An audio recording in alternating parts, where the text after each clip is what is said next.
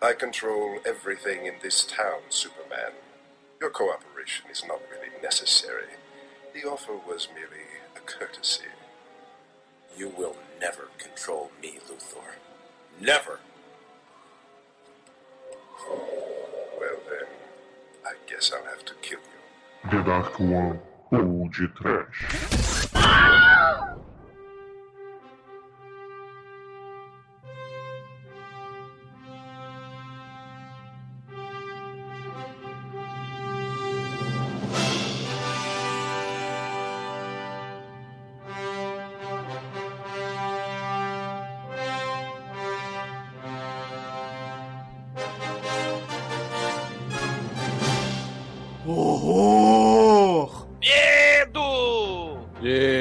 Desespero! Pânico! Sim, ouvintes! Começa agora mais um podcast. Aqui é o Bruno Guter, ao meu lado está o kryptoniano da The Dark One Productions, Douglas Freak, que é mais conhecido como Exumador. Olha, olhem lá no alto! É um pássaro! É avião! É o Rock 4 fazendo discurso contra a Guerra Fria e lutando contra o louro gigante do mal? Não! É o Super-Homem 4 fazendo discurso contra a Guerra Fria e lutando contra o louro gigante do mal! Não é, Demetrius? É, Douglas, só tenho uma palavra pra você. É eloquente. Não, mas. O verdadeiro homem nuclear é aquele que apareceu no Chapolin. Que corria em câmera lenta e tudo mais.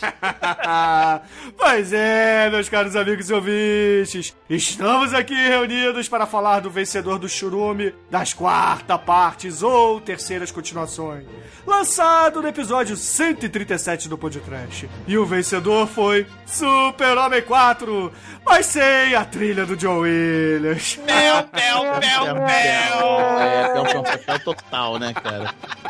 E antes que o exumador beba vodka com kryptonita, vamos para o alto e avante. Vamos, vamos para o novo podcast. É um pássaro? Não, É um avião? não. Então é o td1p.com.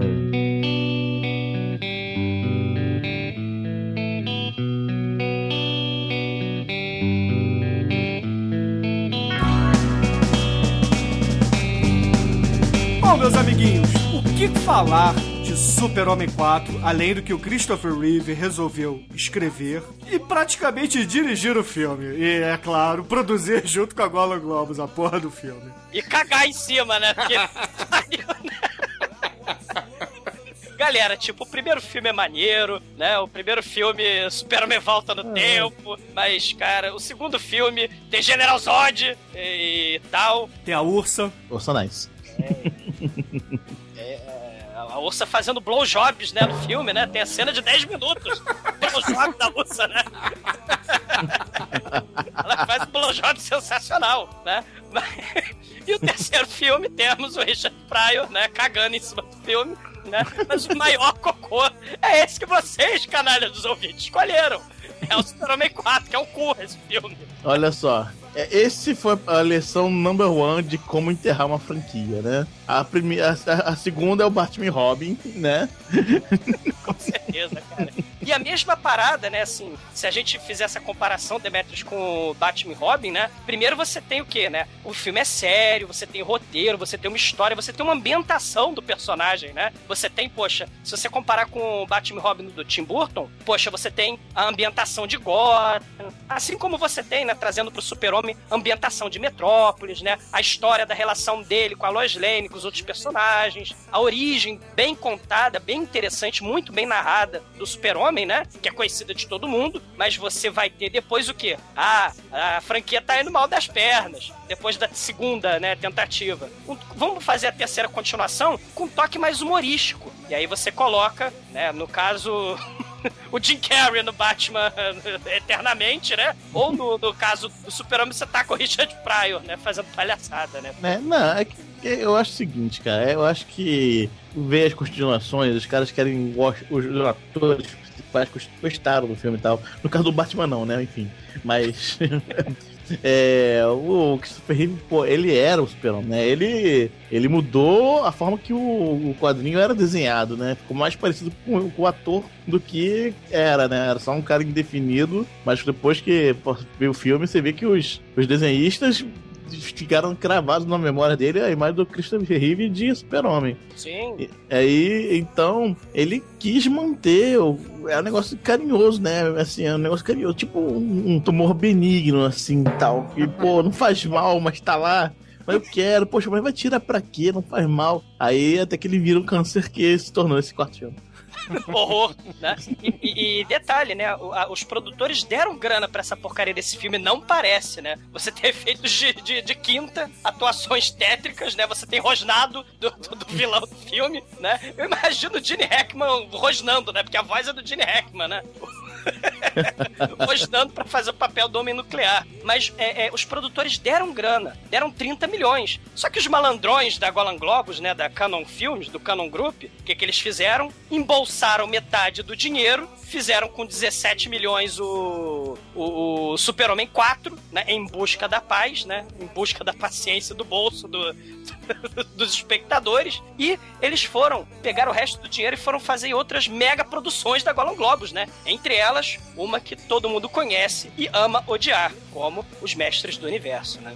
Terrível. É. Cara, na minha opinião é o seguinte: o Em Busca da Paz, né, que é o Superman 4, é roteiro do Christopher Reeve, né? Como a gente já, tá, já tá adiantando, já falou, né? Aham. E pra mim, é uma homenagem que ele fez para uma minissérie que foi feita para o cinema nos anos 50, que é o Atom Man versus o Super-Homem, né? Que, que na- nessa série, o Lex Luthor, ele, na verdade, resolve virar um super vilão com o alter ego de Atom Man e usar raios desintegradores do mal para desintegrar Metrópolis, né? E é, a diferença pra mim no- do roteiro desse filme que o Reeve, ele tentou modernizar um pouco a trama, né? Tirando um pouco o Lex Luthor do vilão é, fantasiado, né? Botando ele apenas como cérebro, como foi mostrado depois com John Byrne, né? Nos quadrinhos. E trazer DNA que tava na moda, né? DNA e bombas nucleares. Foi o que ele fez e cagou a porra toda, né? Né? Eu, eu acho que não, Bruno. Eu acho que é só o momento mesmo que eles que ele viu lá, olha, que legal, tá desarmando o mundo, tá, tá final de Guerra Fria, vão ser todos amigos, mas tem as bombas nucleares. O que eu vou fazer? Ah, vou fazer um filme aqui, ó.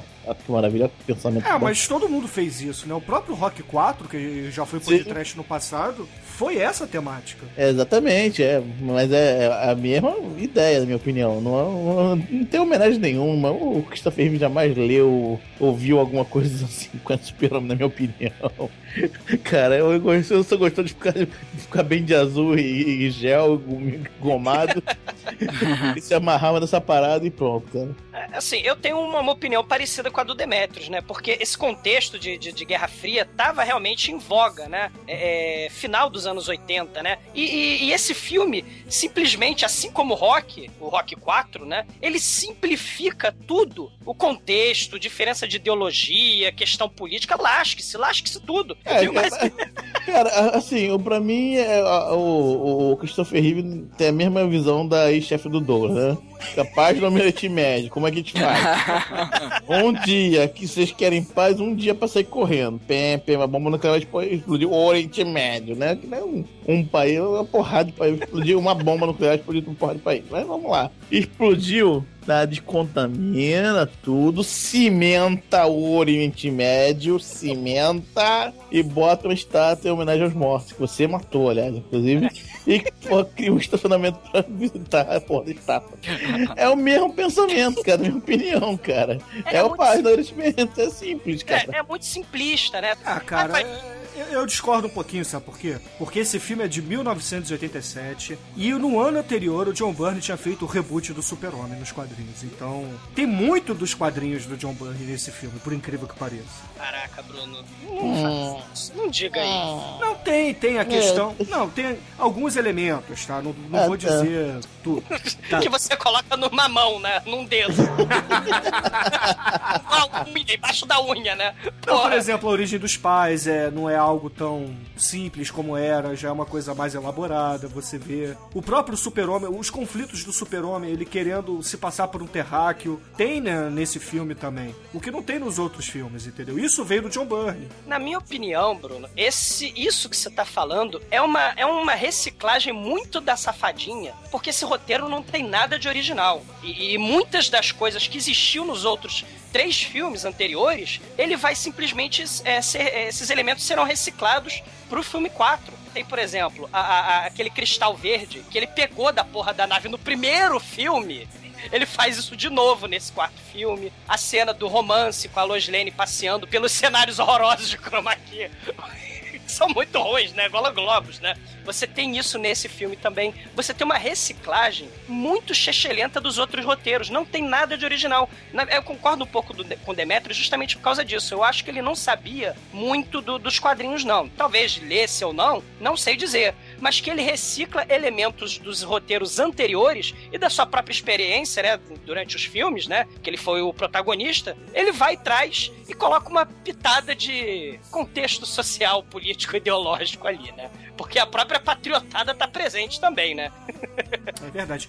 É, esse filme tem muito mais elementos cômicos do que os três primeiros. Quer dizer, do que os dois primeiros. né? Primeiros, é. bom, Porque bom. o terceiro também É, é. igual- é igual igual. É, é Gollum Globos também, e tem muita coisa cômica também, né? Porque eles tentaram levar mais pro público infantil, né? Os dois primeiros filmes não são tão infantis assim. Não, não, os os primeiros não, são.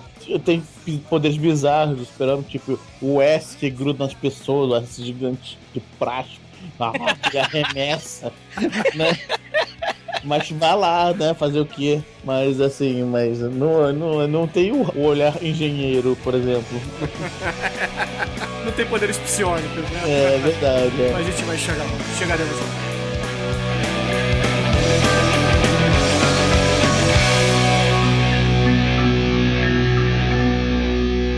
td1p.com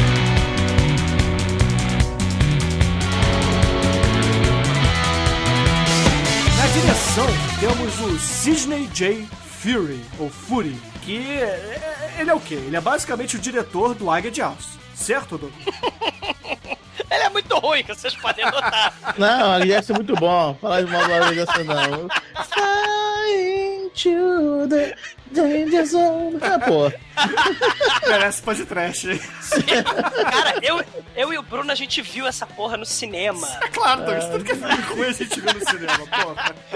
Sim, Estados Unidos, destruam nossos miolos, destruam. Derreta o nosso cérebro. Bom, a história foi o roteiro, né? A gente já disse, Christopher Reeve e companhia. E o elenco trouxe todo o elenco dos dois, três primeiros filmes. O Christopher Reeve como Super-Homem, o Gene Hackman como Lex Luthor, e também como a voz do Nuclear Meio, que é coisa muito foda. Não, não temos o Dolph Lundgren nesse filme, né? Que a Golan Globo estava fazendo seu outro ambicioso projeto, o Mestres do Universo, né? Porque, porra, o, o Nuclearmente tinha que ser o Dolph Lundgren, né? Cara, eu por muitos anos achava que era o Dolph Lundgren. Isso não, é. Não, não é, não é, Viu? cara. Não é, não é. É o Mark Pillow, Marquinho Travesseiro. Aquele travesseiro, mordedor de fronha, que só fez essa porra. Margot Kidder como Lois Lane, é, repetindo também, Mark McClure como Jimmy Olsen, e temos também a aparição do irmão do Charlie Sheen, o John Cryer como o sobrinho do Lex Luthor. É. Na verdade, ele repete o papel que ele faz da garota de Rosa Choque, né? Ele leva o fora daquele filme e resolve encontrar com o tio dele. O John Cryer, cara, a, a- a vida é, cinematográfica de John Cryer é muito triste, cara. É Top Gang 2, que ele conheceu o Mark Chin como amigo e fizeram a série, né? E aí Garota Rock da Choque. é, ele tem um, um que ele é um professor, um que ele tem uma barba horrorosa, de um, de um aplique horroroso de barba. Aí ele passa, aí vem os bandidos atrás dele, aí ele se faz a barba e vira um garotinho de colégio e se mistura na turma. Que é bizarro, é bizarro. Então, no elenco, assim, de ator de verdade, temos apenas o Gene Hackman, né? Porque o Christopher Reeve, ele é o super-homem, bom. Porque, além do super-homem, ele fez aquele filme romântico, né? Que... É um, em algum lugar no passado. Com essa música do Romeu e Julieta, né? Não, Demetrio. Tan- é, desculpa. É tanta música bonita na minha, minha infância, ô, que merda.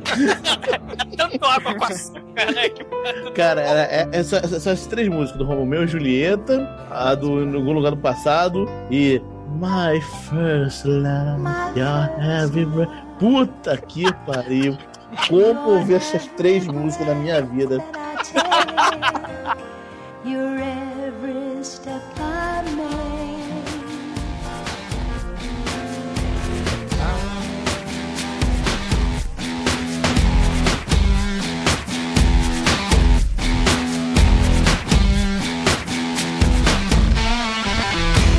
Bom, é, o Gene Hackman um ator muito foda, né, cara? Ele fez é, Bonnie Clyde, por exemplo. Ele fez o Jovem Frankenstein, fez uma pontinha, né, que já foi podcast. Fez Conexão França. Porra, fez muita coisa, cara. Fez Pô, fez, pô, fez o Os Imperdoáveis, cara, porra. Os Imperdoáveis. Cara, os Fez um filme que o Treme adora, que é a, é a, a Ponte Longe Demais, entre outros, né? É, é o ator de verdade, né? Porque cá entre nós, É. né? Christopher Reeve, né? Ele, né? Caiu do cavalo, literalmente, né? Mas deixa pra lá, né? Vocês sabiam que tinha um cavalo? Tinha o super cavalo? Era do super zoológico, né? Tinha o super macaco, tinha o super cavalo, Isso. tinha o super cachorro, né? Que eram os É. botes com capa. Puta que pariu, é patético, cara. Era, era conhecido como os super pets. Eram os super animais de estimação. Porra, inferno. Isso é triste, cara. É LSD na cabeça dos jovens escritores de quadrinhos dos anos 60, né, cara? É, cara, mas tem, tem. Se você for aparecer a vertente, você vai achar o, o Baticão, o Ace, né? Vai É, achar o. o- Batirim. Não, o Batirinha é um bicho de outra dimensão. Tem um Blick, tem o Comet, que é o cavalo. É, o Comet é o cavalo. Cara, pra vocês tem terem o, ideia... o, o Jumpa, o Jumpa da mulher, da mulher, é o canguru da Mulher Maravilha. A, fo a foca fofa, a foca fofa do Aquaman, né? Aquele É, exatamente. desenho horroroso do Aquaman. Vocês estão sacaneando, mas o Crypto, o Supercão, ele tinha um gibi próprio nos anos 60. Ele, tinha um- ele teve, nos anos 2000, ele teve um, um desenho próprio. É aquele momento de, de, de drogas, né, cara, nos anos 60. Então tudo tá liberado e para as criancinhas, né? O que é mais interessante, né? As coisas mais viajantes, escabrosas, você tinha nesses quadrinhos, né? E, e as coisas mais totalmente porra louca e nonsense, né? E, inclusive bichos voadores, né? De várias terras paralelas, de mundos muito distantes, né? Era uma maluquice só, né? É verdade, é verdade. coisa que vai ficando mais sci-fi, mais dark, né? Vamos dizer assim, começa isso nos anos 70, né? E vai descacetar totalmente no- nos anos 80. O padrão. o padrão Cavaleiro das Trevas, né? Que vai ser a ditadura, né? Sobre todos os super-heróis, né? É verdade. Depois todo mundo tem que ser é, mal desenhado, essas coisas todas. Tem problema de ser mal desenhado. Hoje em dia eles contratam, sei lá, cara, o, o sobrinho, né, pra desenhar. O sobrinho de 12 anos pra desenhar, né, cara? É, mas isso desde os anos 90, né? O, infelizmente, o, o que o Cavaleiro das Trevas trouxe de bom pros quadrinhos, né? Ele também levou, a, a- levou um pouco da arte clássica e as pessoas começaram a descuidar dos desenhos, realmente, que é gritante a diferença. né? Porra, é foda, né, cara? É, é muito ruim mesmo. Hum. Bom, além da franquia Super-Homem, temos também um spin-off que é o Supergirl. Ah, Que o Christopher Reeve desistiu de aparecer para escrever o roteiro de Super-Homem 4. É, é tudo, o cocô sempre está próximo, né? Você vê que. Você faz merda de um lado, não tem como escapar, né? Se o destino é o cocô, para o cocô tu retornarás, né? Não Ele tem jeito. escolheu, ele escolheu dedicar o tempo dele pra escrever isso. É, exatamente. Ele cometeu esse filme, então. É. Vocês já assistiram Supergirl? Não, cara, nem pretendo. Eu assisti, eu, pô, me amarro nesse filme. me amarro, não sei porque me amarro, me amarro na Faye Dunaway com a, a feiticeira lá. Sim, exatamente. Cara, é muito maneira, realmente, cara. Cara, tem a Faye Dunaway no elenco. E, e assim, eu, eu, eu acho que o voo no, Su- da Supergirl no filme é mais suave que no, no- nesse filme 4, por exemplo. Ah, porra! Que esse filme 4 só perde pro com, prime- combate do primeiro Lion Man, né, cara? Que os caras estão pendurados de tão forma tão todos ficam de costas um pro outro, se batendo. Cara, Mas Demetrius, o voo do National Kid é melhor que o voo desse super-homem aí. É, mas é verdade. No- National Kid é de que? 1830. o voo do super-homem turco é melhor, cara. É melhor. E, e- e esse filme eu recomendo, cara. Porque o super-homem turco é tosco. É tosco pra cacete. Né? O Clark Kent é o Typhoon. E a abertura do filme, você mostra o planeta Krypton. Vocês sabem como é que é o planeta Krypton? É uma linda bola verde de árvore de Natal. Sério, eles penduraram bolas de árvore de Natal para representar o universo. Viva os turcos, cara. Caralho. Sério, cara, é muito ruim. É, Ed E- Wood fez escola, né, gente? Pô. Cara, sim, e eles, claro, roubaram a música do John Williams, roubaram a música do 007 e misturaram os poderes do Hércules, a força do Salomão, a sabedoria. É, o Shazam, porra. E o Chroma Key é o Chroma Key mais vagabundo. É mais vagabundo do que o Didi Super-Homem do Monstro Trapalhão, cara. É, é, é ruim desse nível. Caralho, hein? É, é- é desse nível. Cara, é- ele. ele, ele- o, o- o Chapolin destrói mais isopor do que o Super-Homem turco, cara. Logo, né, a gente tira a conclusão que o Chapolin é muito mais poderoso né, do que o, do que o Super-Homem turco, pela quantidade de maquetes de isopor sendo destruída, né, cara? É, é muito, cara, é muito ruim. Mas tá recomendado porque é um Super-Homem, né? Que é melhor do que o Super-Homem 4, já digo logo. É, o Supergirl também não é tão ruim assim, não. Eu recomendo assistir tanto o Superman turco quanto o Supergirl. E também tem um episódio lá do Jurassic Cast que eu gravei com. falando de Supergirl também, que fica aí a recomendação. Se vocês não tiverem saco de assistir o Supergirl, escutem lá o Jurassic Cast. que vale a pena. Opiniãop.com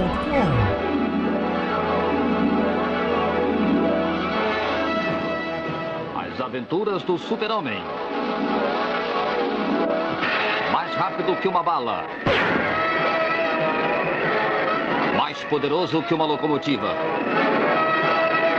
Capaz de transpor altos prédios de um pulo só. Olha lá no céu! É um pássaro! É um avião! É o super-homem! Sim, é o Super-Homem.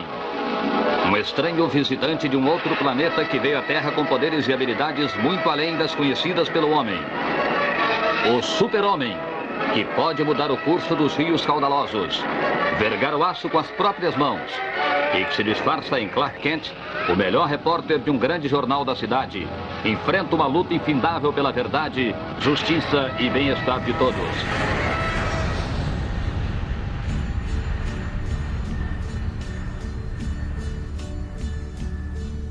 And now the end is near, and so I face the final curtain. My friend, I'll say it clear, I'll state my case, of which I'm certain. I've lived a life that's full. I traveled each and every highway and more, much more than this. I did it. Podemos começar agora a falar das cenas do filme, né? Porque esse filme, nossa, ele, ele é espetacular, Porra, gente. a ele é primeira, cara, a primeira cena, caralho, cara. a primeira cena, porra. Ô, Douglas, o que, que você achou de um russo cantando Frank Sinatra? Isso não é nada. O, o que você achou do super-homem conversando com o russo no espaço? Espaço, exatamente. É porque o espaço é logo ali, cara. O espaço, o espaço é logo ali, Resende, né? Sendo um pouquinho, no espaço. Ah, cara, é muito ruim, cara. É muito ruim. É muito ruim. É, come- começa o filme. Bom, começa o filme, como vocês já ouviram, né? Um russo numa estação espacial cantando My Way, cantando My Way. My Way em russo, é My Way em russo, né? Eu me fudi My Way, já tá falando, né? Que perdeu a Guerra Fria. Perdi a Guerra Fria, mas, mas eu fiz tudo My Way, né? E aí vem algum pedaço de alguma coisa do lado lá de fora vo- voando lá, satélite perdido lá, né? Bate no, no cara e sai, sai voando do espaço afora. E no espaço onde ninguém pode te ouvir, quem te ouve? É um pássaro? Um avião? Não. Não é Raimundo Donato também. E nem o Chapolin, é o Christopher Reeve. Nem, nem a Columba, né? Não, deixa eu personagem Columba, né? Que é a única coisa que pode salvar nesse momento. Mas vamos lá. Aí tá lá, aparece o super-homem, busca o pobre do sujeito lá. O bicho assustado, né? Foi por dois motivos, né? Primeiro que ele foi pego pelo super-homem, e o segundo que o super-homem tá ficando falando com ele em russo no espaço. Aí fechando a porta, assim, tá? Estação espacial, cuide-se em russo, tá? tá. Aí vem a, vi- a vinheta, né? Ei, meu Deus do céu, cruz credo. Ca- a- Cara, a vinheta do desenho do He-Man era mais bem feita, cara. Essa parece que parece, parece a vinheta do Super NES, assim, uma coisa assim, Cara, né? é muito 8 ruim. bits que negócio parado. 8 Não, 8 bits, cara. Te- é, O jogo da Atari era melhor, Demet. Porra. Muito vagabundo. E aí a gente corta pra Terra, né, após essa abertura. Tá o Clark novamente em Smallville tentando vender a fazenda dos seus pais adotivos. Porque, na verdade, o que, que o roteiro ele tá tentando fazer? Mostrar que existe a Guerra Fria, né? Mostrando o, super-homem no espaço com os russos e que tá tudo mais ou menos na boa. Que o super-homem ele tá tentando se desvincular do... Não se desvincular totalmente, né? Mas ele tá querendo virar terráqueo, né? Ele tá querendo pôr na cabeça que, na verdade, o, o- a sua origem é terráquea e não kryptoniana. Por isso que ele vai lá em Smallville, quer vender a fazenda dele, que foi onde ele aterrissou. Desliga finalmente a, a gravação, né? Da secretária eletrônica da mãe dele, tirando cristal.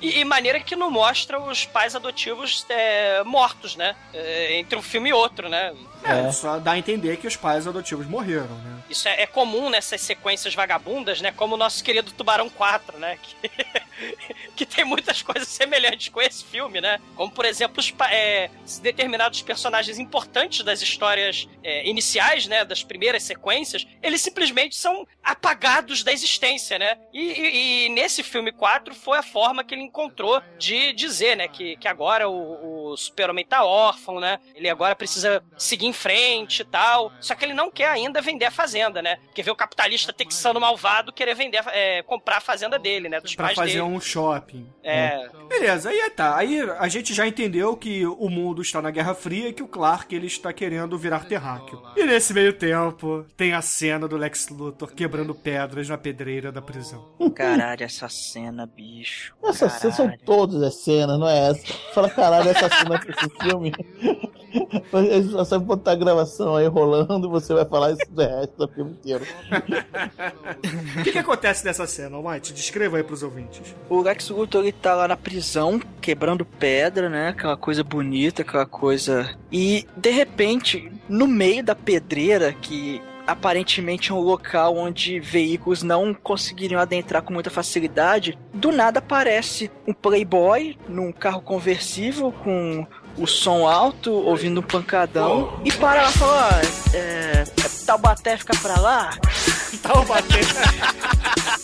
É, porque Resende é o ele fala, não, meu filho, é um pouquinho mais pra lá e tal. Cerrou o camelo. Ele, Poxa, que pena. Aquela interpretação maravilhosa, né? Do Joãozinho chorador. E, cara. Aí o- os policiais olham pro carro dele, vê aquele sistema de som maneiro. E detalhe, o cara tava com som alto pra caralho e tava com fone de ouvido. Por quê?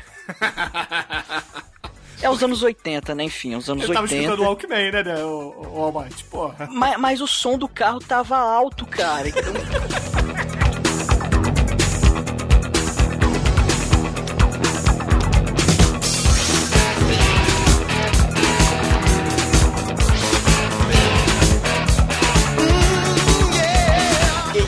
duas coisas ao mesmo tempo, enfim. Aí os policiais lá da, da pedreira olham assim, pô, que som maneiro, né? O carro do cara maneiro. Aí o, o Joãozinho olha assim, pô, vocês curtiram? Vocês querem sentir o, o som surround? Aqui, entra aí, entra aí no carro, dá umas conferidas aí. Pode, pode mesmo? Pode, entra aí. Entra o Might no carro conversível, com a capota aberta. Sim. E aí eles sentam no carro, começa a sentir os graves lá, sentir o pancadão lá. E, Pô, maneiro o som. De repente, as poltronas inclinam pra trás, eles são presos, o- o- a, a porta tranca, o vidro sobe, a capota fecha e o carro acelera em direção a um precipício. E o carro cai, simplesmente assim, explode. E o, o Joãozinho lá chega pro Lex e fala: Ei, tio, eu vou te soltar agora e tal. Que isso tudo era um plano do mal do Lex Luthor, cara, pra ele poder sair da prisão. Cara, vamos lá. Alguns detalhes nessa cena. Só tem dois guardas no, pra sei lá quantos prisioneiros ao ar Sim. livre. Depois que o, o Lex Luthor é solto, por que, que os outros prisioneiros não fogem também? É, exatamente. E três, os policiais não morreram na explosão. Eles saem chamuscados que nem um, o coiote depois de uma armadilha É, dele falhar com o papaléguas, cara. É pra dar o tom cômico, né, do filme, mas que é babaca é. Vocês riram? Eu ri pra cacete. Pô, eu, eu tive um infarto, tanto que eu ri. Não morram mais com esse filme. o Christopher Reeve tá tentando, mas. É, tá difícil. E logo depois, né, você eles fogem, corta e a gente vai pra primeira cena de ação do filme. A cena de ação. Afinal de contas, estamos falando de um filme de super-heróis. Tem 10 minutos de filme e nada de ação. E de repente, Lois Lane entra no metrô, Clark Kent fica pra trás, não consegue pegar aquele vagão e o piloto do trem tem um ataque cardíaco, morre e o trem fica desgovernado. Oh, meu Deus, e agora? Chama o Keanu Reeves, né? Tem uma bomba no metrô, cara. o Dennis Hopper tá lá em cima. ah, cara, esse motorista do metrô, cara, ele morre que nem o, o, o- o desenhista do monstro de Arg. é muito patético, cara. Ah, Monty Python mandou lembrança, cara. É muito ruim, cara.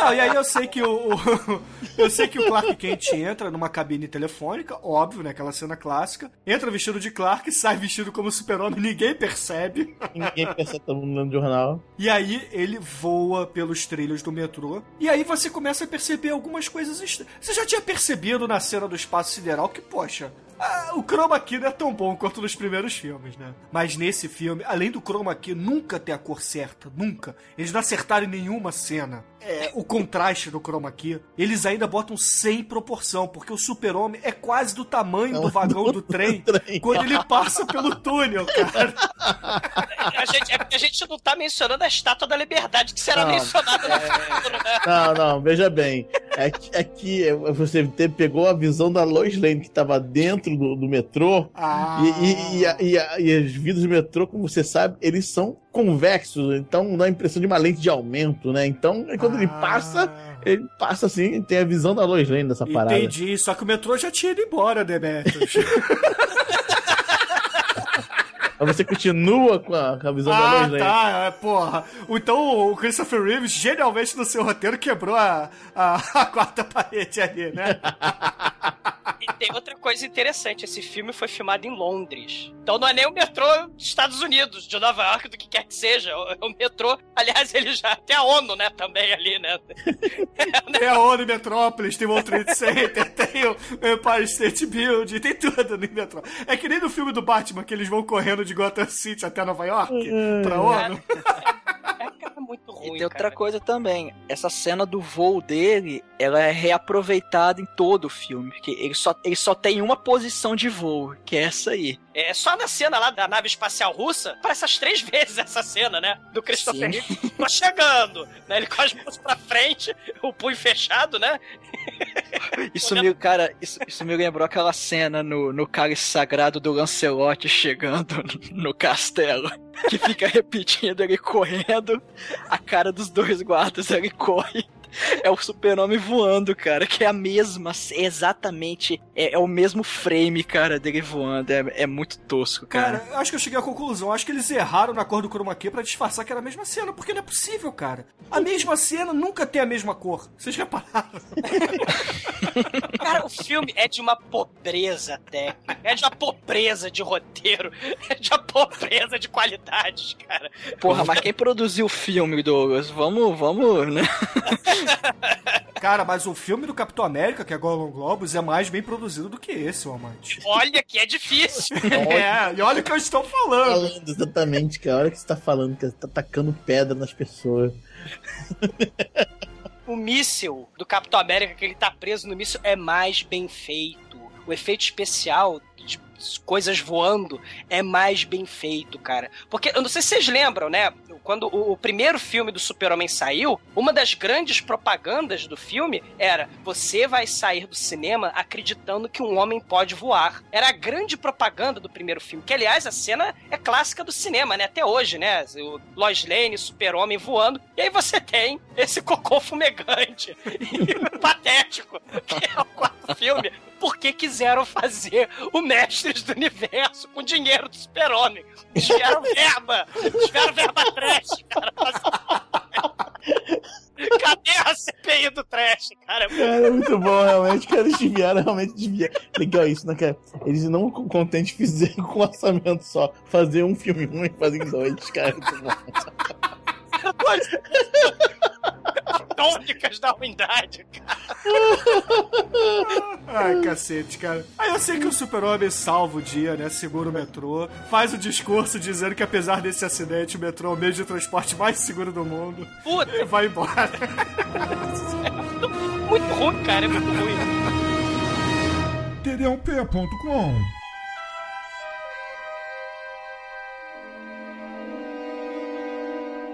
E após essa cena, né, temos mais duas histórias paralelas, porque o, qual é o enredo do filme? É o Lex Luthor, é claro, tentando destruir o super-homem, mas para criar uma situação diferente dos três primeiros filmes, vamos criar duas histórias paralelas, que uma é, é o romance entre o Clark Kent, dessa vez, e não o super-homem, e não é com a Lois Lane, e a crise dos mísseis mundiais, né? O final da Guerra Fria, o, o mundo com medo das armas nucleares, o que, que vai acontecer, a Guerra Fria está acabando e etc, né? Então a gente vai ter o Clark Kent tentando resolver uma situação e o Super-Homem tentando resolver outra situação. E essas duas coisas se amarram com o fiapo de roteiro que temos no início do filme, que é a, a questão da Guerra Fria, dos russos no espaço e o Super-Homem querendo virar terráqueo. Ô Bruno, tem até uma, uma terceira questão que é sobre a, a, ven a venda, entre aspas, lá do Planeta Diário, que um, um outro empresário compra e quer transformar ele num tabloide, aquela parada bem Isso, sensacionalista, que quebra até um pouco das, das raízes mesmo, aquele, jo aquele jornalismo maroto, aquele jornalismo moleque.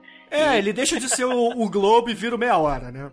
É basicamente isso. Ele- Eles fazem uma paródia ao Rupert Murdoch, né? Aquele magnata macabro, né? Que, que tem 280 jornais e domina as telecomunicações dos Estados Unidos, né? Isso, é. Ele, eles fazem uma paródia e uma crítica, né? A, a- é, não muito sutil a, a esse imperialismo, né? do- Das grandes empresas de, co- de comunicação, né? É, essa paródia do Rupert Murdoch que o Douglas comentou, Almighty, na verdade faz parte desse, de uma dessas tramas paralelas que é o romance do Clark, né? Porque a filha desse cara, que se torna uma editora do Planeta Diário, ela se apaixona pelo Clark e aí a gente vai ter aquela historinha de ah, o Clark tentando fingir que é estabanado, tentando fingir que é o idiota pra ela não descobrir que ele é o super-homem. E é aquela coisa de que ela vai deixar de ser uma sub-vilã pra uma heroína do filme, né? A gente vai ver que ela vai mudar o pensamento dela ao longo do filme. Mas é, é só um, um detalhezinho assim que poderia ser um dos 45 minutos cortados do filme, poderia ser esse.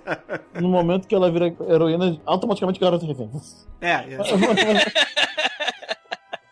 Que é, ao, verdade. contra- ao- ao contrário da, da Lois Lane, ela não tá passada pra caralho.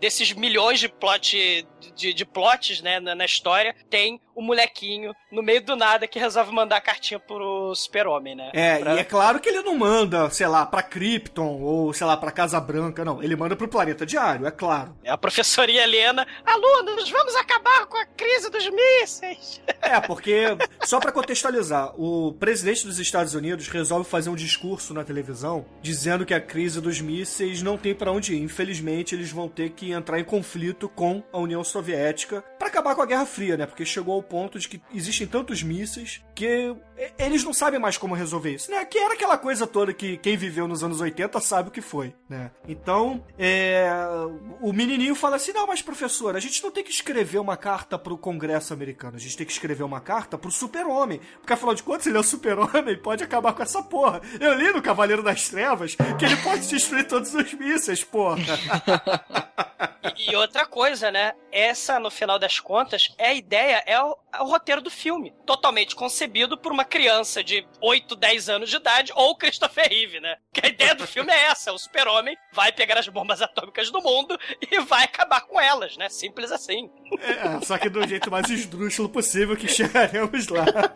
O super-homem até fica meio dividido, né? Ele fala: caramba, o que eu vou fazer? Eu vou ter que ouvir a secretária eletrônica de novo, né? Só que ele desligou a da nave, ele tem que ir na Fortaleza da Solidão. Aí ele vai lá e é claro que não tem mais Marlon Brando, né? E chama o Marlon Brando genérico pra falar com Afinal de contas, né? 17 milhões era só a participação do Marlon Brando, né? Ah, cara, aí ele vai, cara, essa cena é muito patética, cara. Ele vai pra Fortaleza da Solidão. Ele tá triste, tá dividido. Meu Deus, eu, eu, eu devo interferir no destino dos homens, eu devo interferir na política mundana, eu devo interferir com a vida dos terráqueos, coisa que ele sempre fez em todos os filmes, em toda a história de carreira do super-homem, é interferir na vida dos seres humanos, né? Desde 1938. E aí ele vai pra Fortaleza da Solidão, perguntar não pro Marlon Brando, né, mas pro um sábio de cabeça voadora dos anos 80, né, que tava ali. Ele pergunta o que, que ele deve fazer. Aí o sábio fala: Ah, é, se você é, der, a, der a vara. Se você não der a vara de pesca, der o peixe pronto, você só está ensinando os seres humanos a se traírem, traírem, traírem, né? Baixou Bela Lugosi pull the strings, né, cara, no, no- no sujeito, cara, é muito foda. E aí ele, né, continua dividido com isso, né? Ele fica triste, melancólico e volta pro apartamento dele, né? Exatamente. E aí, vamos para o plot do Lex Luthor, que é uma coisa. Puta que pariu. Que coisa babaca, mas ao mesmo tempo maneira, cara. O que que o Lex Luthor resolve fazer? Ele resolve ir no Museu de Metrópolis e roubar o fio de cabelo do super-homem que está segurando a bola de meia tonelada. Meia tonelada. E aí, o que que o Lex Luthor faz? Quebra a porra do vidro, né? Primeiro ele espera todo mundo embora, quebra a porra do vidro e com um alicate comum corta o fio de cabelo que tava segurando a bola de meia tonelada. Porra, roteiro! Caralho! É, isso é maneiro, né, cara? Eu, eu podia usar uma tesoura de salão também, é da minha. Cara, pior não é isso, né? Você usa. Porque ele usa o alicate pra destruir o vidro e usa esse mesmo alicate pra cortar o fio de cabelo. Mas a bola de sei lá quantas toneladas cai sem nenhum problema em cima do caixote que tá embaixo, né? Porra, é o caixote de madeira de Krypton, né? Porque ele não se abala com, com as milhões de toneladas. É, de adamantio, né? Pegou emprestado na Marvel. Cara, é, é- é horroroso, cara. É muito ruim, cara. E, e o interessante é que tem essa questão, né, nesse plano magnífico do Lex Luthor, já é uma, se a gente viajar, é uma espécie de transição. Se nos anos 60, nos anos 70, origem de super-herói era origem atômica, né, era o Atomic Horror, era radiação, agora você tem na origem do super-vilão a união da radiação com o DNA, né? Você já É. tem a transição, né? Já faz a transição. O DNA do super-homem mais a radiação, né, do sol vai criar o super-vilão que vai derrotar o super-homem, né? E enquanto isso, é claro, né? Porque esse filme é frenético no início, né? Você recebe um turbilhão. Isso tem 20 minutos de filme, tá, ouvinte? É verdade, A gente já é. falou isso tudo e tem uns 20 minutos. E aí, a filha do Rupert Murdoch, a, a Lance, ela resolve dar uma de fatal e dar em cima do Clark Kent. Por quê? Porque o, o Christopher Reeve tá se achando, né, cara? Com aquele óculos bizonho, Betty a feia, né, porra? Porra. Pô, mas, mas a- é a Mariel Hem- Hemingway, cara. Da família Hemingway, é- as mulheres são very nice, cara. Exatamente. É nessa hora que chega a cartinha, inclusive, etc, né? Sim, mas, poxa, é, por que que ela se interessou pelo Clark Kent, não, por exemplo, sei lá, pelo Lex Luthor? Cara, né? tem o Jimmy Olsen, o Perry White e o Clark Kent, cara. Porra. ha ha ha ha ha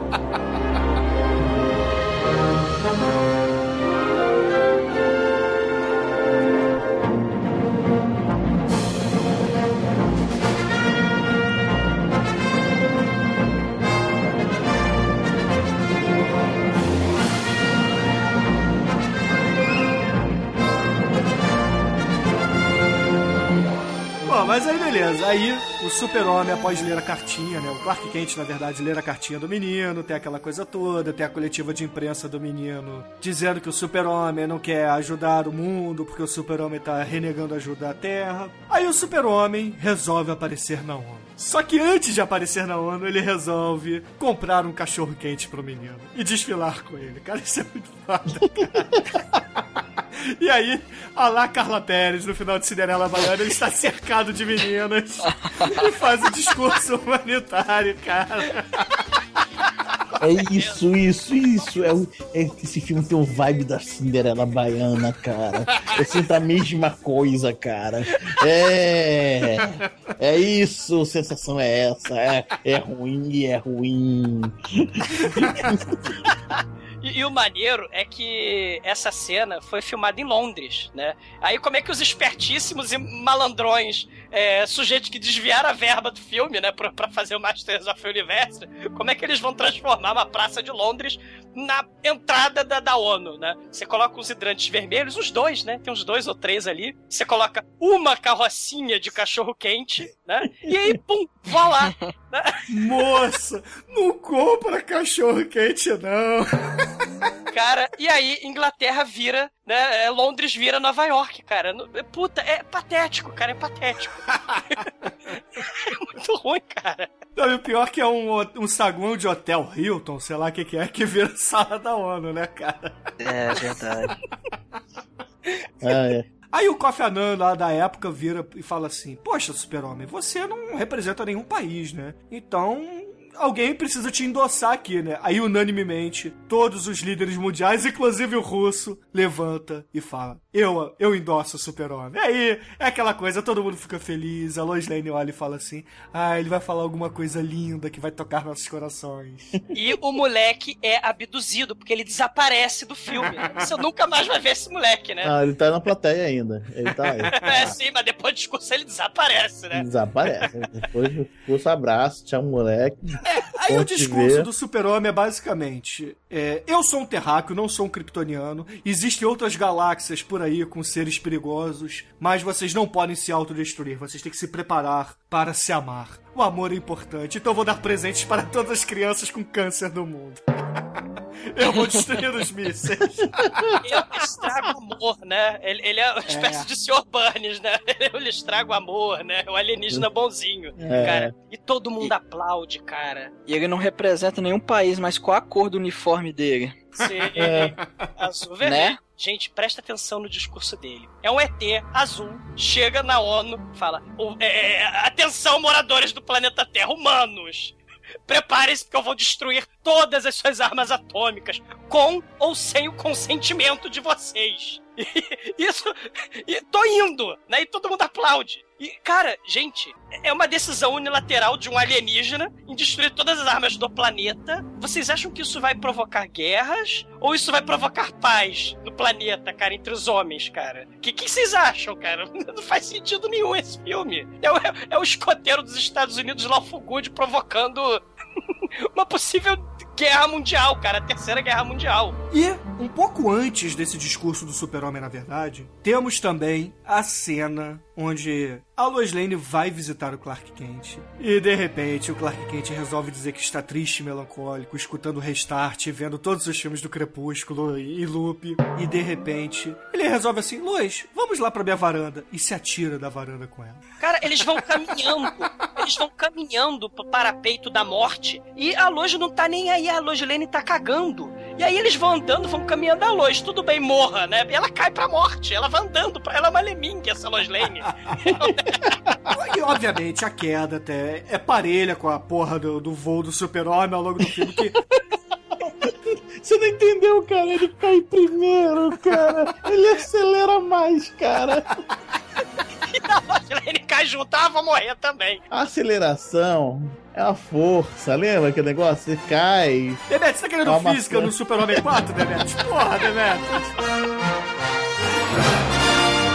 E aí, eles caindo, de repente aparece o super-homem, salva a Lois Lane, foda-se o Clark Kent na cabeça da Lois Lane. Ela está nos braços do super-homem. Ele vem com óculos, assim. É, ele revela. É, ela, ela bota o óculos na cintura, assim, então, no, no sentido. Amar o negócio. É, amarradinho. Ela olha assim, ué, Clark. Aí bota Clark, na, na é. cintura. E aí eles começam a voar pelo mundo. E a Lois Lane aparentemente ganha o poder de voo, né? Porque ela não é arrastada pelo super-homem, né? Porque ela voa lado a lado com ele. Mas, mas isso é desde o primeiro, cara. Eu, eu- eu me perguntava isso desde criança. Ué.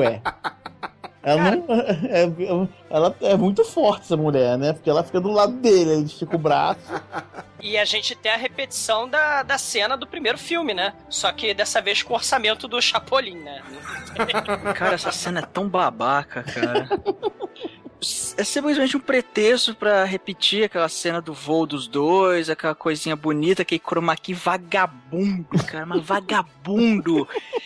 E, e aí, né, eles vão voando com a coisa toda e quando eles voltam, ele dá um beijo nela que simplesmente apaga as memórias dela, ela fica meio que, como é que fala em... Lobotomizada. É, é. Ah, Ela, ela fica olhando pra cima, Ela assim, fica chapada, ela fica doidona. Isso, isso, é, ela fica olhando pra cara, cima cara, assim. É, é o, é o beijo MIB, cara. MIB kiss, Exatamente, exatamente isso. Aí ela fica toda. "Ah, chocolate. Aí o Clark vai lá pra dentro. O Superman, né? Vai lá pra dentro, se transforma em Clark, sai com o. o, sm- O Smoke do James Bond. é, com a gravatinha borboleta, aquela coisa toda. Aí cutuca a. Lois. E aí, nós vamos, nós vamos lá aí? Aí, é, ah, o que, que eu tô fazendo aqui? Ah, é, você ia tomar um ar fresco, né? Ah, mas vamos lá, vamos, vamos pra. Lá pro, É. pro, pro- pra onde a gente ia, agora ela fica meio perdida. Aí, nossa, parece que eu já falei isso antes. Déjà vu? Será? Não sei, né? Mas.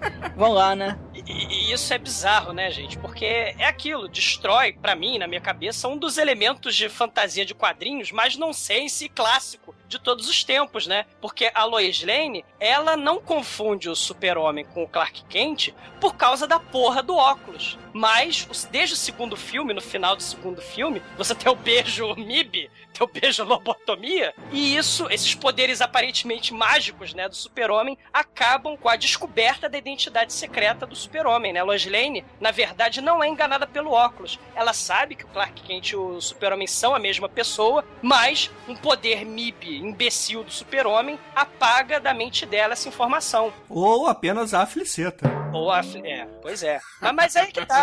É, é, destrói aquele elemento clássico e babaca que todo mundo ama odiar dos quadrinhos, né? A porra do óculos do super-homem é a máscara de identidade secreta perfeita. É que nem a máscara do Robin, né? Exato, né? Ninguém sabe. Não, mas aí o Robin tá beijando o e o quem? o Robin tá fazendo para não ser lembrado, né? Sa- Santa escondeção de salame, Batman, né? porra? td1p.com Depois dessa cena esdrúxula e babaca, como bem disse o Almighty, vamos para outra cena mais esdrúxula e babaca ainda, que é o arrastão de mísseis, cara. Não, ah, essa cena é maneira. cara. Cara, não é não, Almighty, me desculpa, não é não. porra, ali o propósito do filme tá nessa cena, porra. O propósito do filme é fuder com minha mente, essa porra. O propósito desse filme é acabar com o super-homem, cara. É, acabar com a franquia, vai. Manda. Não, não, mas essa cena é genial, porque o, o super-homem, ele pega todos os mísseis lançados e, e leva pra um... Pro cantinho dele lá no espaço, né? Ele vai colecionando os mísseis, joga tudo dentro de uma espécie de rede pra depois arremessar no sol. Mas que rede é essa? Quem fez essa porra? Ah, ele tirou do cu, velho. Não sei. Igual Caralho. o, o Robin. Aí tem uma rede, tem 600 mísseis nucleares dentro da porra da rede. Caralho, é uma rede que envolve a Terra. Só que aí o que que acontece? Um belo dia, um desses mísseis lançados tem uma caixinha de um aparato genético que o Lex Luthor preparou, né? Com o DNA lá do cabelo do super-homem. Com a- umas fitas coloridas que vão servir de uniforme do homem nuclear, etc. Gente, não, então peraí. Res- Resistência ao sol. cara. Gente, então, cara, deixa eu explicar isso, cara. O- o- olha, olha, olha o plano do gênio do mal.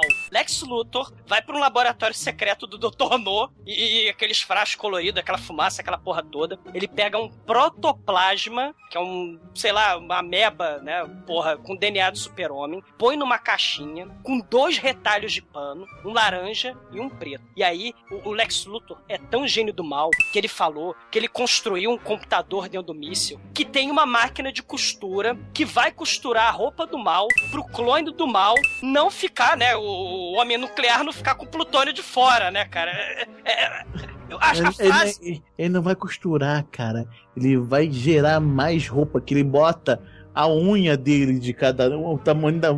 Retalho, tamanho da unha dele, sei lá, da caixinha. Ele tem um uniforme pronto, né? Quando o bicho sai do sol, cara. Que Coisa horrorosa, cara. É, o- O, o, o, o irmão do, do Charlie Harper, né? Ele fala assim: Ô Lex Luthor, esse retalhinho não vai cobrir as vergonhas, né? Do homem nuclear, né? Dessa caixinha. Ele vai ficar balançando pra lá e pra cá, que nem o Dr. Manhattan, né? Porque- aí, aí o Lex, cara, a frase do Lex Luthor é: o computador vai costurar, vai, vai, vai produzir, fabricar uma roupa suficiente pra manter os padrões morais de decência elevados que eu sempre apoiei.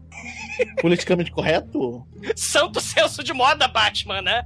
Cara, porra, caralho, é muito ruim, cara. É muito ruim. É terrível, é terrível. E aí, nesse míssil, tem todo esse aparato aí, né? Que vai gerar o homem nuclear. Só que o Superman não percebe. Ele pega esse míssil e, e conduz o míssil pro Sol, né? Aí o, o míssil, quando ele bate no Sol, a radiação solar cria toda aquele, aquela reação em cadeia nesse aparato genético e cria o homem nuclear, cara. Os primeiros segundos da criação dele é muito foda, porque mostra lá tipo o, a- aquela forma do feto, aí mostra aquele feto se desenvolvendo rápido e tal, crescendo 2001. rápido. 2001. Isso, isso. e, e, cara, aí você fala, pô, que foda, né, cara? Ideia bacana. Só que aí do nada, aquele feto, ele vira um cara com uma fantasia de carnaval. Fica o corte de cabelo dos anos 80. E, O cabelo e- do MacGyver. Mas aí que vem o detalhe, cara. Essa roupa do. é- Essa aparência, a roupa desse homem nuclear, ela tá até razoável, porque existe aquela cena deletada que é uma coisa horrorosa, velho. É horrorosa. No- na cena deletada, o Lex Luthor primeiro faz um, um protótipo. Que a ideia é ficar a lá bizarro. Aí, que ele cria? Ele cria um homem nuclear meio mulherengo. Aí ele tá lá com ele, no, no nuclear, para pão duro, depois contente e tal, dando em cima da mulher, isso mesmo que vocês ouviram. Chega o super-homem, a mulher vai fazer um carinho nele e vê que tem um- uma placa brilhante no peito, assim, a mulher sai correndo, ó, ó, aí aparece o super-homem. Aí tem a, a luta mais babaca do século, cara. Um fica arremessando carro no outro. Aí, não, aí o, su- o super-homem não encara o, o, o bicho como inimigo, não. Ele vem, ah, vou te ajudar. Aí o bicho ah, pega ele, pá, pá, pá, pá, ataca no chão. Vai tá aí, vai tá aí o link. No fim da briga, o super-homem tá com o bicho no transformador, o bicho explode fome. Caralho. E ouvintes, prestem atenção na música de fundo dessa briga. É, é, nossa, mas é tão bizarro. Assim, olha só o que eu tô falando. Essa cena ficou tão ruim, tão ruim, tão ruim, que a Golden Globes não incluiu no filme.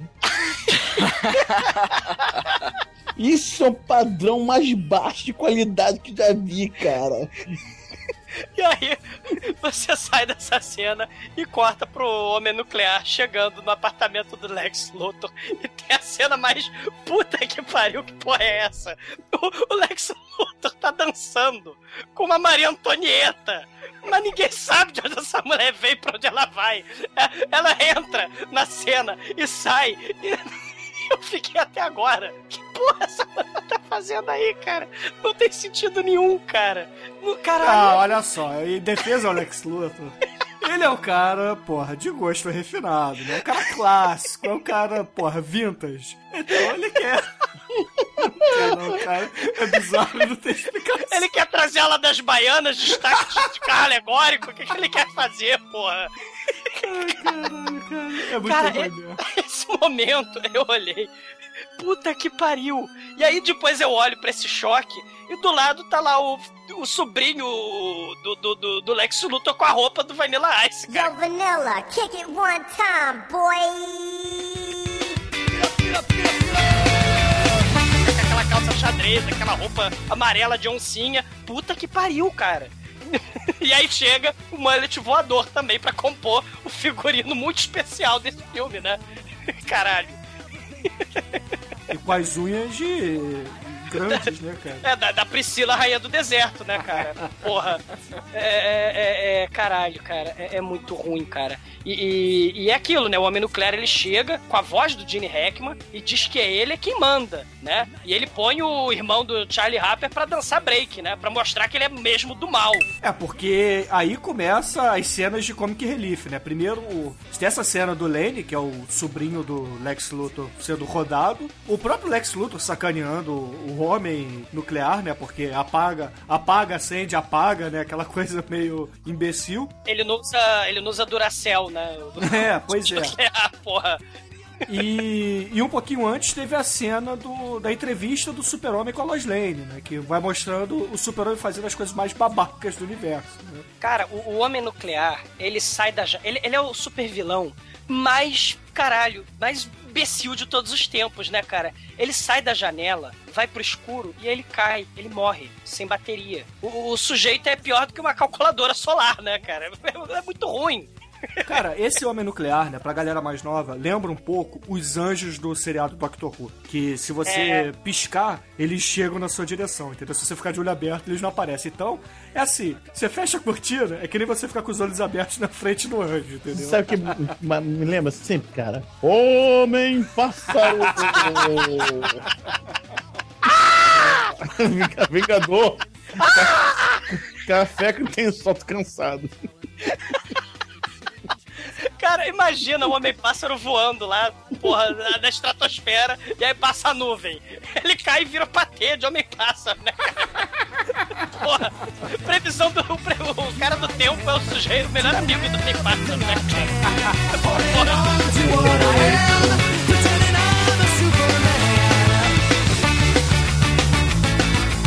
E aí, vamos para o aviso do Gene? Ele, assim como os cachorros, o super-homem tem uma frequência que só ele consegue ouvir e enxergar. ele manda uma transmissão é, audiovisual pelo outdoor eletrônico, sei lá, do Times Square, né? Que tá em Metrópolis, por acaso. Que tá em Metrópolis, por acaso, né? E, e se a população da cidade olhar para o alto, não vai poder ouvi-lo, porque o som é, é ultrassônico, né? Mas quem souber ler lábios poderá descobrir o plano secreto do Lex Luthor, né? Porque, afinal de contas, todo mundo sabe que leitura labial é uma vantagem competitiva para se colocar no, no, no currículo, né? E, e Lex Luthor ameaça Metrópolis, né? Falando que vai mandar é, destruir essa cidade, um prédio ou dois, né? E aí você tem a briga mais tosca e patética e parada e mais baixo orçamento de, de nível Chapolin de todos os tempos, né, cara? Chega o homem nuclear, né, cara? E aí, o Super-Homem vai de encontro ao Gene Hackman, ao Lex Luthor, e escuta o plano mais comum de todo super-vilão. Oi, Super-Homem, eu quero destruí-lo e por isso eu construí algo que você não vai conseguir escapar. Então, lacaio, sobrinho, abre uma garrafa de champanhe enquanto eu corto meu plano maligno para o Super-Homem, que vai ficar aqui parado ouvindo. Afinal de contas, ele tem superpoderes, mas ele é incapaz de agir antes de acionar minha arma secreta. Patético, cara, patético. Tá tudo aí, cara, tá tudo aí. E aí o Lex Luthor ele começa a contar que criou, a partir de DNA do próprio super-homem da radiação do Sol, um ser mais poderoso que ele mesmo, que qualquer kryptoniano. O Homem Nuclear. E aí, de repente, aparece o Dolph Lundgren genérico, olha para o super-homem com os olhos esbugalhados e... Roar, roar, eu vou lhe matar. Aí com as suas unhas de Priscila, rainha do deserto, agarra o super-homem e eles se jogam da varanda, quebram a varanda e caem. Ah.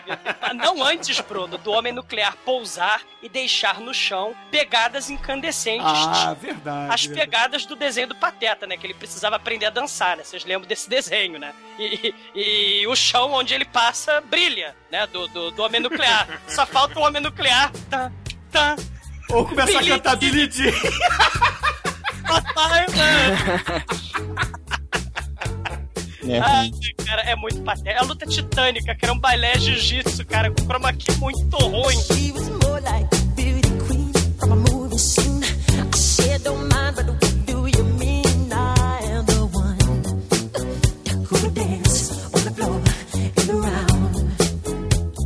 Vão pro espaço, aí depois eles vão pra muralha da China, eles começam a quebrar tudo na muralha da China, e o super-homem com, sei lá, o raio de construção civil, ele regenera a, a muralha da China. Caralho, bicho, porra, eles botam. O, o super-homem tem todos os poderes do mundo, cara. Eles ficam inventando umas porra pro super-homem que é muita apelação, velho. Mas Isso, enfim, isso- Cara, mas é melhor que o S de plástico, cara. É melhor que o S de plástico, isso aí. Ó, Mike, isso eu acho uma grande saca... uma puta falta de sacanagem. Porque o super-homem é megalovax super poderoso. Todo mundo sabe. A porra do Aquaman, coitado. Ele, porra, é muito foda, só que ele, porra, embaixo d'água, ele só fala com os pés. É porque o Aquaman, ele é muito bonzinho pra chamar o Cutulo, cara. No dia que o Aquaman resolver chamar o Cutulo, sai de baixo, cara. é. Porra, mas por que o Aquaman não pode ganhar o raio de construção civil também? Mas depois porque- que o Super Meg regenera a muralha da China, os dois voltam pro espaço e aí o homem nuclear ele dá um sopro de gelo no Super-Homem, aí ele fica dentro de um bloco de gelo igual o Yoga nos Cavaleiros do Zodíaco e aí ele manda o Super-Homem pro espaço afora e aí ele volta. Aí o homem nuclear volta, ele vai, sei lá, pra Pompeia, cara. Por Isso, quê? isso. É, é, é um lugar onde tem um vulcão na, no lado da cidade. Então essa porra acho que é Pompeia mesmo. O, o que que o homem nuclear faz? Ele fica voando em cima da boca da cratera do vulcão. Aí ele bota as duas mãos, uma em cada ombro, começa a rodar e vai descendo. Ele desce com tudo na boca do vulcão. Desce, mas desce mais um pouquinho. Desce, mas desce devagarinho. Desce, mas desce mais um pouquinho. Desce, mas desce devagarinho. Aí ele, ele reabre o vulcão, reativa o vulcão e o vulcão explode, começa a vazar lava. E aí a cidade tá fadada a ser destruída. Mas claro que não, porque aparece o super-homem. E o que, que o super-homem faz? Primeiro, ele vai numa montanha do lado do.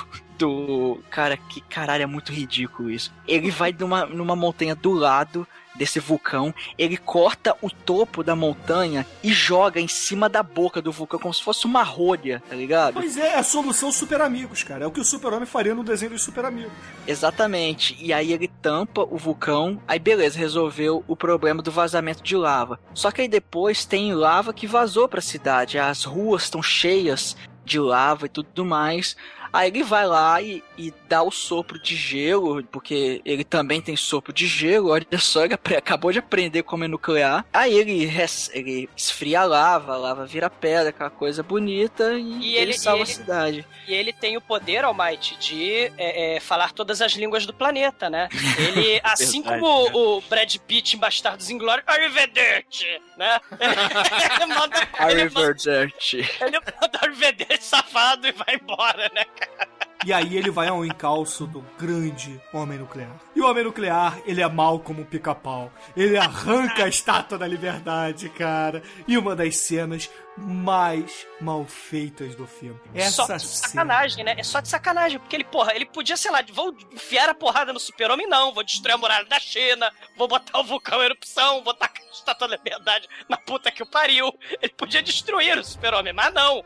Ele vai encher o saco dos seres humanos que estão ali, né, vivendo no planeta Terra, né, cara? Porra. Exatamente. Aí ele pega a estátua da liberdade e joga no meio da cidade. Mas numa cena tão escrota, tão babaca e tão mal feita, cara, que porra, eu bato palma pra Golan Globos, cara, porque os dois estão de parabéns, cara. Dana Rogola e Golan Globos, vocês estão de parabéns de ter tido coragem de pôr essa cena no filme, cara. estátua da liberdade ter o tamanho, sei lá, cara, que o tamanho de uma carrocinha de cachorro quente, cara. É muito pequenininha, cara. Ela... Eu, eu não tô nem considerando a erupção do vulcão na maquete, né? Porque isso aí eu passou batido, entendeu? Fingi que não percebi. Agora, essa estátua da liberdade foi foda, cara. Foi foda. Não, é tosco mesmo, cara. Quando eles. Quando tá uma cena mais de zoom, eles pertinho, aí a proporção até que é razoável e tal. A estátua é grandaça. Agora, quando a câmera abre, eles vão, sei lá, jogar a estátua no meio da rua. Você vê ela de frente pros prédios e ela é minúscula, bicho. Ela é muito pequena, cara. E aí vem a unhada bicha Priscila Raia do deserto. Ah, mas não antes do super-homem salvando a cidade com ele pousando na frente da estátua, e a fita rebobina e ele volta, né, cara? Porque. ele fica na frente da estátua, a fita rebobina e ele volta. Chega o, o homem nuclear, dá uma unhada bicha nele, ele fica dodóizinho, mas consegue pôr a estátua no lugar, mas infelizmente ele fica doente, né? A radiação. Porque, cara, uma coisa que me deixa puto é isso: o homem nuclear ele é feito da radiação solar, o que dá os poderes pro super-homem. Por que, que aquela radiação vai fazer mal pro super-homem? Ele não é de kryptonita, ele é de sol, cara. Ele é da radiação solar, que dá poder pro super-homem, cara. Por que, cara? Que roteiro babaca, cara. Que é o A roteiro. unha dele tava suja, ele pegou uma É infecção. o esmalte, cara. Alright. Ele tava com esmalte de kryptonita, tá aí. td1p.com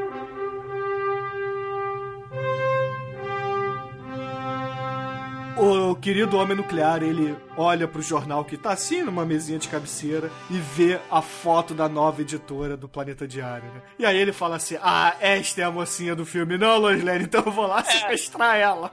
Ela- ele, ele dá uma de Borat, né? Very nice. Né? Hum, a Granopolos, como é que você- Aí o homem nuclear fica com tesão, né, cara? Pô, ele vai atrás dela em Metrópolis. Precisando do Granopolos mesmo, cara. Muito foda.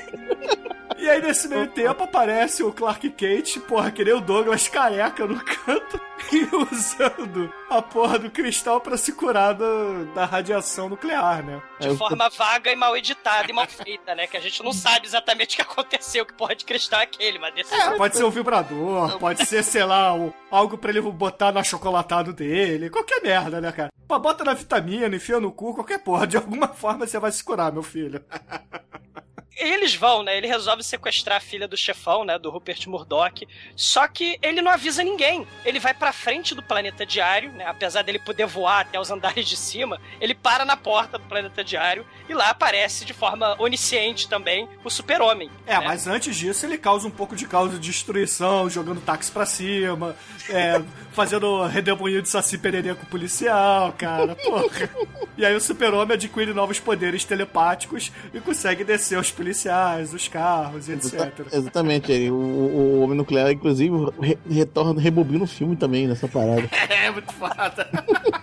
Tem que rebobinar o filme é muito foda, cara. O melhor filme do- Cara, é muito, é muito ruim, cara. E, e ele rosna, ele taca fogo em ônibus, ele explode tampa de bueiro, né? Ele, sei lá, fez estágio no Rio de Janeiro, né? Tacar fogo em ônibus, explodir tampa de bueiro, o cara veio pro Rio, né? O Homem Nuclear carioca. Ah, ele tem o cabelo parafinado, né, Ele cara? pro- é verdade, foi jogar no sol, é, é a temperatura é a mesma. Aí o super-homem tranca ele no elevador, né? Te enganei, empurra ele que nem a criança da. Não, primeiro é assim, ó.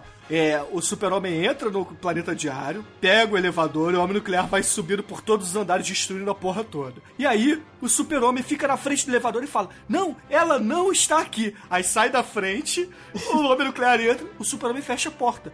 E o homem nuclear, que é um ser forte pra caralho, super poderoso, capaz de destruir vários andares pra chegar lá, não, ele simplesmente apaga, porque não tem sol ali. Mas uma coisa eu tenho que falar: nessa cena que ele sai arrebentando os andares, você vê a corda pendurada na mão dele. Sim. Cara, você vê, você vê o cabo, o cara puxando ele pra cima. O, Ah, na cena que os, os pedestres estão rodando lá, você vê os cabos também, cara. Você vê os cabos em todos os momentos desse filme, cara. Isso é patético, cara. E aí ele vai pra lua e, e- ignorando a destruição que ele causou lá com os de- destroços do prédio, né? Ele dá uma pequena ajeitadinha na bandeira dos Estados Unidos da lua, né? Que tá lá na lua, porque, né, afinal de contas, ele é, balançou ela um pouco para a direita. E, e, cara, o sujeito começa a ter um pequeno rastro de luz, né? O super-homem abandona ele. Mas aí ele resolve ficar admirando, né? Com seus poderes de patriota ET, né? Ficar admirando a bandeira dos Estados Unidos na Lua. E aí o homem nuclear começa a dar porrada pelas costas no super-homem. E começa uma briga muito mal feita do Chapolin, cara. Ele pega os meteoritos de isopor do Chapolin e taca no super-homem, taca raio, rosna. É, é muito foda, cara. É muito ruim. E o super-homem é igual o Rock, né? Se ele aguentar os primeiros rounds, não tem como ele perder no final, né? ele vai tomando porrada, né? Até resolver revidar, né? Cara, e aí o super-homem é enterrado e o homem nuclear volta pra Terra e temos a cena mais absurda e ao mesmo tempo trash de todos os filmes do universo, cara. Por quê? O homem nuclear volta pra Terra e a editora nova, né, a Lance e o pai, foda-se que o prédio delas foi destruído pelo super-homem lá em cima. Eles estão entrando no escritório normalmente, entram na sala deles e nada aconteceu. E aí, de repente, desce do teto o homem nuclear, sequestra a Lance e leva ela pro espaço. Ela- ela- ele, ele, tá, ele tá gamado nela, né, cara? Leva ela pra açaí, pra bater um Douglas, papo. leva pro espaço. É, é Resende, que ser Resende, pôr. Vai, sair, vai dar uma voltinha, vai no restaurante, vai na estratosfera, normal, além da Passa da estratosfera. Estratosfera, e aí o super-homem sai do buraco que estava e começa a empurrar a lua para criar um eclipse solar e destruir com a maré do planeta inteiro. Sim, e ele dá uma de He-Man, né? Uh, empurra a lua, né, cara? É, mas o, o He-Man usa de apoio a Patrulha do Vento. Cara. Não tem apoio. E aí, com o eclipse solar, obviamente, nuclear vira o homem-pássaro, aí fica ele e a mulher banhando no espaço, que ela tá prendendo a respiração esse tempo todo, né? Tá, tá gritando socorro, cara, claramente, É, cara. Que porra! Aí o super-homem leva ela de volta pra Terra, pega o homem nuclear, joga no reator nuclear e cria energia pra Metrópolis. Ê! Teoricamente, teoricamente, você vai deixá-lo mais super poderoso, né, cara? Você tá aqui no reator nuclear, o homem nuclear? O que você imagina? Que ele É. precisa da energia nuclear, né? Mas lá não tem sol, então, Não tem só ele, teoricamente. fica- ele, ele fica fechadinho. Aliás, o que, não, que vocês esqueceram de comentar é que o reator nuclear tá com a tampa aberta. É, é. Só um detalhe. Só um detalhe, ele taca, aí a tampa, a tampa fecha. É porque na verdade não é Metrópolis, é Springfield. Cara, Springfield, cara. Gostei simples dessa parada. Caralho, cara, caralho. E aí, beleza, o homem nuclear é destruído. E o filme termina feliz. Com o planeta diário de volta com o Perry White, o Jimmy e a Lois vendo o Super-Homem fazer mais um discurso no final do filme. Sim. E por fim, o Lex Luthor sendo preso e o seu sobrinho levado para o reformatório de católicos. Mas é assim, né? O super-homem é. De católicos. Vai tomar no cu. Padre, tem um espaço pra esse menino aí. Ô, gostosinho. Gostosinho esse menino. Isso porque o padre já tinha sequestrado a Opus Dei, já tinha sequestrado o Jeremy, né? Que tá no começo do filme. Ele-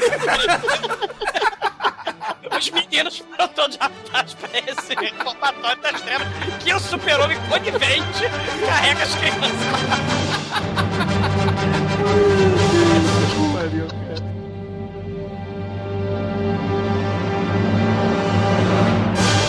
td1p.com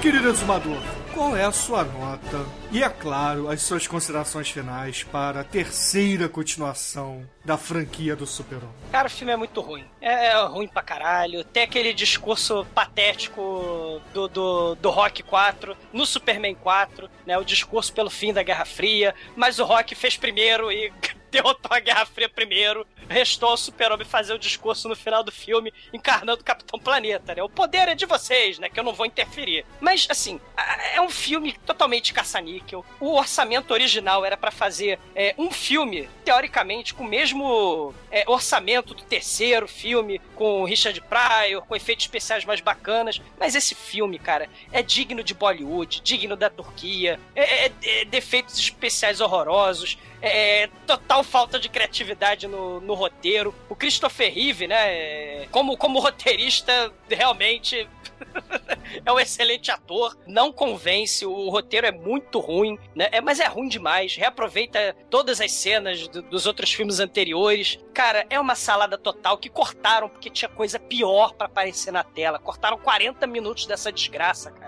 Cortaram 40 minutos desse filme. E tem a pior coisa de todos os tempos, né, cara? O Lex Luthor de cabelo, cara. Se você quer me deixar puto, é botar o Lex Luthor de cabelo, cara. Isso é muita Se sacanagem. você quer ver o Douglas com inveja, com inveja. Não, cara. E, e- e- cara, o filme é tão ruim assim, cara. O moleque some, tem erro de continuidade, de história, erro de tudo. Super-homem com poderes da construção civil. Ele só não tem o poder, né, de conseguir fazer o tempo voltar. Ele fez isso no primeiro filme, mas ele não conseguiu fazer o meu tempo perdido com essa desgraça voltar, né, cara? Mas tem elementos bizarríssimos e eu consegui rir com esse filme. Então ele vai levar um pela Maria Antonieta e dois porque ele vai levar outro ponto porque conseguiu me fazer rir. Nota dois, cara. Muito bom.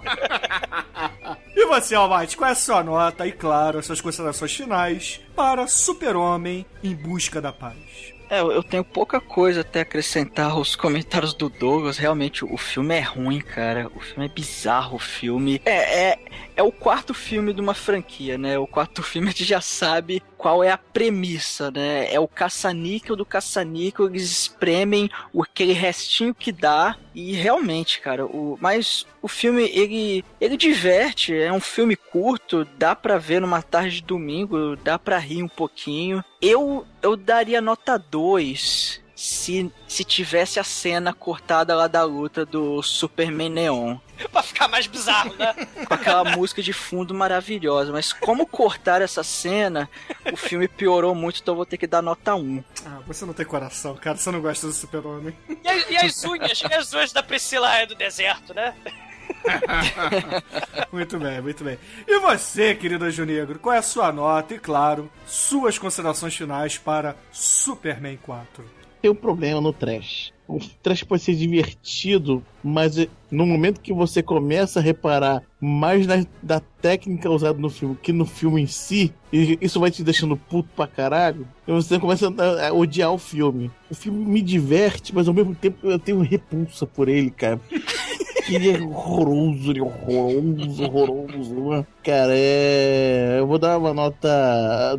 Ele me diverte, é, ele tem faíscas, né? É nota 2. Se ele tivesse o, o outro homem nuclear, seria um, um sólido 3, mas. mas não, é 2, 2 pra ele. Ah, vocês são, vocês são muito tristes de coração, cara. Vocês não têm um super-homem no coração de vocês. Bruno, Bruno, a pilha acabou, cara. A Duracell acabou, cara. Eu saco pra ver esse filme, cara. Bateu a luz do sol, cara. Bom, a minha nota, caríssimos ouvintes, para esse filme é uma nota 4, cara. Shove it up your ass, you stupid, dumb Alex Jones worshiping, nipple clamp loving, butt plug up the ass looking, wish you had a girlfriend whacking your wiener, hot dog tickling your dingleberry ass having chicken eating corn boy crap. Shove it up your ass! Porque é a quarta continuação do filme. O filme me diverte demais, cara. Esse filme, ele é a definição de um filme trash, gente. Porra, é um filme que supostamente era pra ser uma superprodução, era pra ser uma continuação foda, e é uma merda absurda. É uma merda muito fedorenta, mas que ao mesmo tempo, de tão absurda, ela diverte pra caralho, cara. Quando eles vão pro espaço com o ser humano e o ser humano não explode no espaço sideral, cara, aquilo ali me diverte demais, cara. Porra, e tem todos os outros elementos trash, né, cara? Eu tiro um ponto, porque realmente tem muita falha de roteiro e o filme merecia ter os 40 minutos adicionais, cara. Eu queria ter um Blu-ray ou um DVD com todas essas cenas adicionais, cara. Cara, assim, ah, então, é, sabe o que eu acho, Bruno? A Lois Lane viu esses 40 minutos, ela pulou como o Lemming da sacada, cara. é pra querer se matar, cara, não? Caralho, cara. E Com isso dito, a média de Superman 4, Super-Homem 4 aqui no Podcast foi 2,25. Tá alto, tá alto. Muito bom, muito bom mesmo. E pergunta a você, caríssima Junegro, qual é a música que vamos usar para encerrar este programa que foi para o alto e avante? E em homenagem ao nosso querido homem nuclear, cara, que trouxe de volta a moda o maldito penteado, Billy Ray Cyrus, I Want My Mullet Back. Caralho, cara. Então, muito bem, ouvintes, muito bem. Fiquem aí com Billy Ray Cyrus, I Want My Mullet Back. E até a semana que vem. Até a semana que vem com muito horror no coração. Cara, Eu quero meu mullet back também, eu também quero. Mas ninguém assim mudou, né? É pelo menos seu mullet, né? Foi longe. Cutting class and skipping school. I remember packing that old fishing pole. Skinny dipping at a swimming hole. Black lights, red lights, and strobe lights too. Were all the rage for me and you. Only one thing that I miss more than that. I want my mullet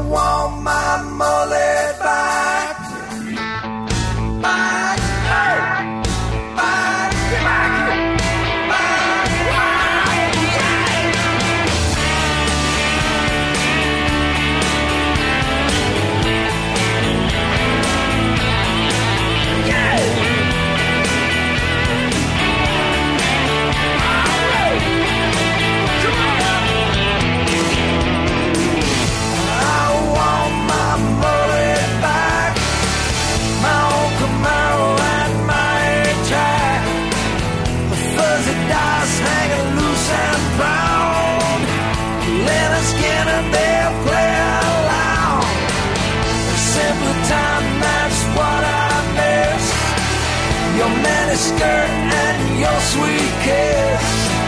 But things are changing, man, and that's a fact. I want my mullet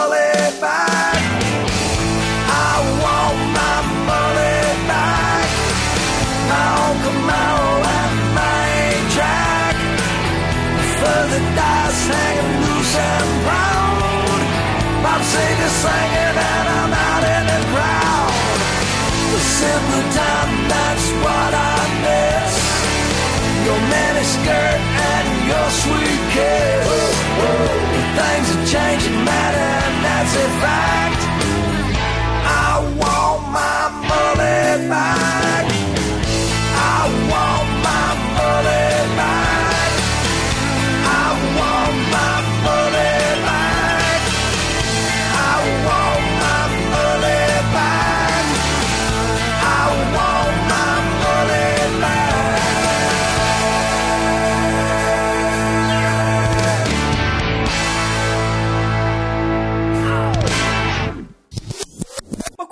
entrou na minha cabeça é como é que o tio Patias conseguia mergulhar nas moedas e não se machucar, cara. E não ficar tetraplégico que nem o Christopher Reeve, né? Mas isso, habilidade tre- é treino, é treino a parada, não, não, não é de Deus a parada, não, tem que treinar. O, como é que é o nome do cara da mesa hoje da ONU? É o Conaf, né? Conanf? Konami? Kofi Annan? Ah, Kofi Kofi Annan. Konami. Conaf é, é o Sinaf com o Procon, sei lá, que porra é essa? Cara, o super, cara, o super-homem não é super-homem à toa, cara. Vocês conhecem, já ouviram falar da rodela da vergonha, né? Que você usa um jeans azul, né? E, e a esquerda ou a direita, dependendo se você estiver bêbado ou não, fica a rodela do mijo, né? Da vergonha. O super-homem, ele não tem esse problema. Porque ele usa a cueca vermelha por cima da calça. Né? Ele é muito foda. Ô Douglas, essa rodela da vergonha só acontece com quem no balanço dá aquelas forcinhas pra cair as últimas gotas, cara. Foi- foi- Ela é a esquerda ou a direita, né? Depende de. Ou se você é japonesa no meio. Né? troço de bêbado, né, cara? É, só você ler o super-homem de hoje em dia, porra, que ele não tem mais a cueca por cima da calça. Mas, mas você tem noção da pelvis do sujeito, Entendeu? Tebet, é- desculpa, eu não tenho noção de pelvis nenhuma de ah, super-homem, cara.